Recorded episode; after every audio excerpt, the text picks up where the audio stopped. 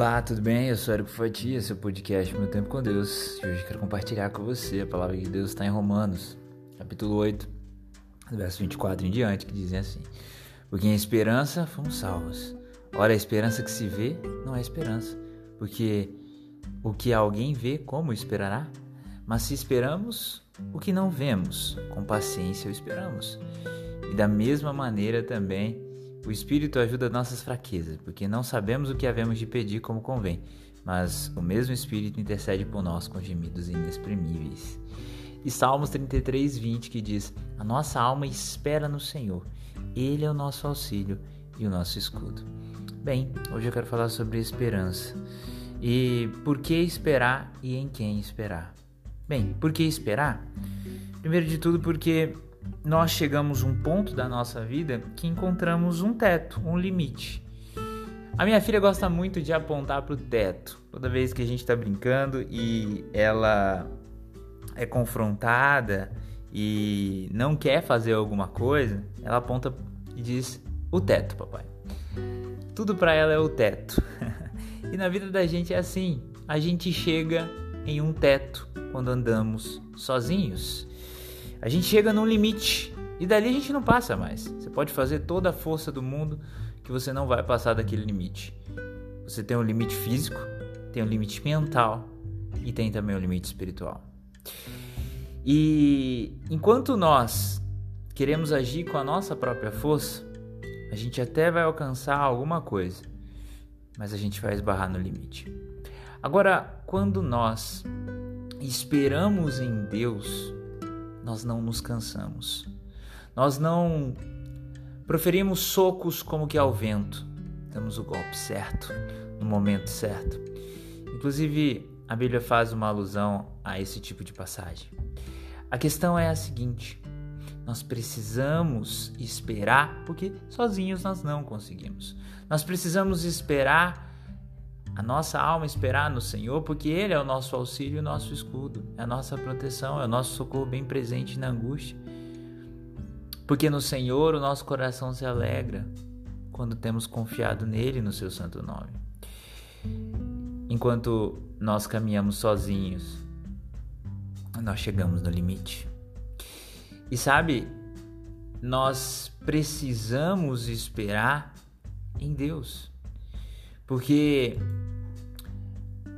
a salvação não está neste mundo. Nós não faremos um país melhor.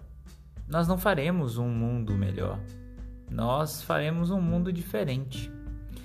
O mundo é mundo desde antes de você e que eu nascêssemos. E o pecado existe desde Adão e Eva. Os tempos se passaram e por aumentar a iniquidade, o amor de muitos se esfriaria, disse a Bíblia. E o que nós vemos é isso. Passa-se geração após geração e os pecados continuam. As falhas continuam. Porque o único que é capaz de restaurar um povo, uma nação, é Jesus. Por isso que a nossa esperança de salvação tem que ser em Jesus. Porque sozinhos nós chegamos num teto, chegamos no limite. E com Jesus, com Deus, nós conseguimos ir além, há um plano além do plano terrestre. Sabe? E eu desejo muita esperança na sua vida. Esperança em Deus, não em pessoas, porque os homens falham, os homens mentem, os homens mudam a sua palavra da noite para o dia. Então a gente precisa esperar e confiar em Deus. Mas eu não vejo o sinal. Mas a fé é isso. É simplesmente confiar. Ele disse que voltaria. Eu lembro desde a minha jovem meninice a ouvir os sermões na igreja, dizendo que a volta de Jesus estava próxima. E de fato está.